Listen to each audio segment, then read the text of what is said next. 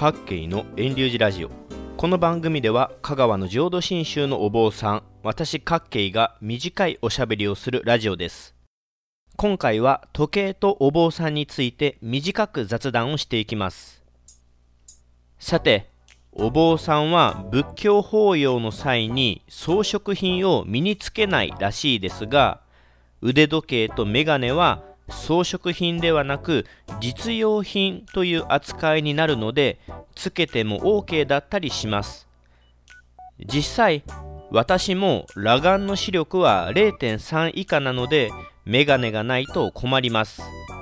メガネは装飾品ではなく物をよく見るための実用品としての扱いなのでメガネは法要の時につけても OK です。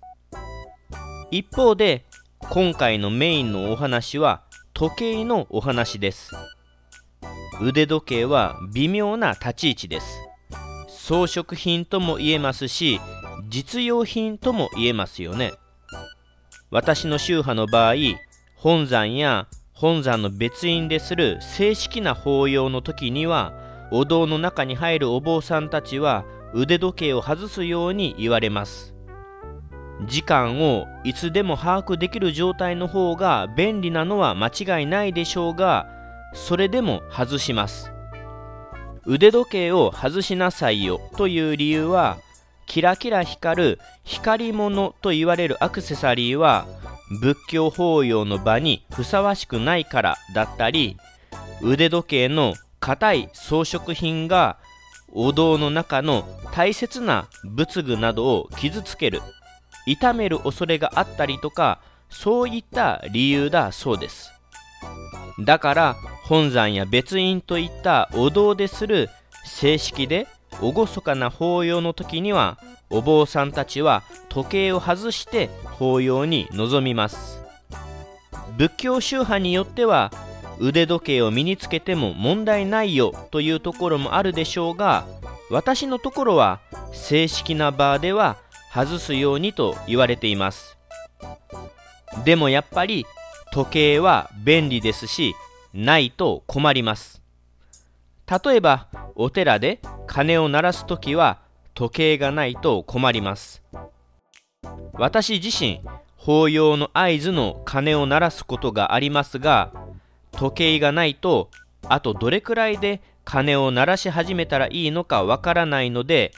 必ず時計を手にしています。それで鳴らし終わると時計をさっとしまってお堂の中に入ります。また長いお話をする布教の時も時計は大事ですね。お寺の法要で布教をするお坊さんはその寺の住職から1時間のお話をお願いされたら1時間で終わるようにと考えながらお話を組み立てていきます。時計はダメですよと言われたら約束の時間を守れないので時計はやっぱり必須です。もちろん時計ばっかりチラチラ見ていたら話を聞いている人たちは聞くことに集中できないのでお坊さんが時間を気にしすぎるのもいけないところですがそこはお話をするお坊さんの腕の見せ所です。他にもお葬式や法事とかいついつまでにお勤めを終えるようにと打ち合わせを告げられることがあります読経の時間は大体の感覚で分かりますがそれでも終わりの時間を約束されていたら時計を細かくチェックして時間通りに終わるようにします。そんな風に時間厳守な場面の時もあるのでお坊さんも腕時計を身につけとかないと困る時もよくあります。それとついでのお話で私は見たこともないですし存在も知りませんが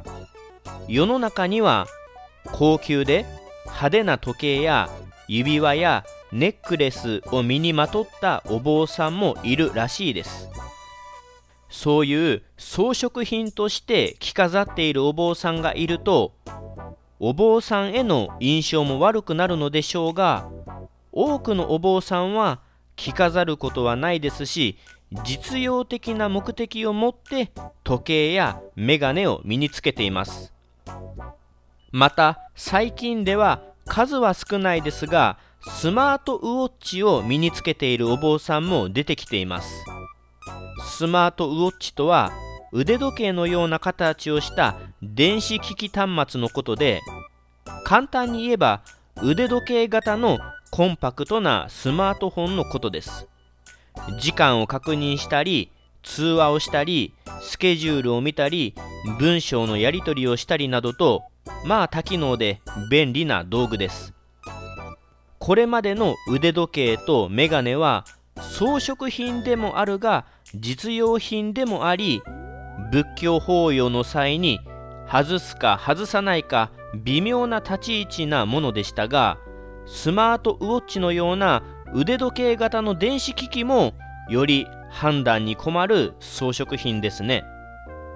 これからの時代はスマートグラスと言われるメガネ型の電子機器端末も広がるようです。実用的な便利なものが使われていくのはいいことなんですがスマートフォンを持っている人たちがスマートフォンの画面をいつでもどこでもチェックして動かしているようにスマートウォッチやスマートグラスも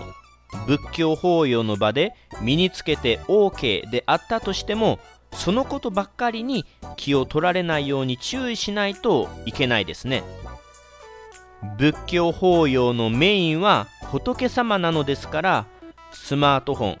スマートウォッチスマートグラスなどに気が散ってしまうのであればたとえそれが実用品という扱いであったとしても法要の間は外したりカバンの中にしまっておく必要もあるかもしれませんね。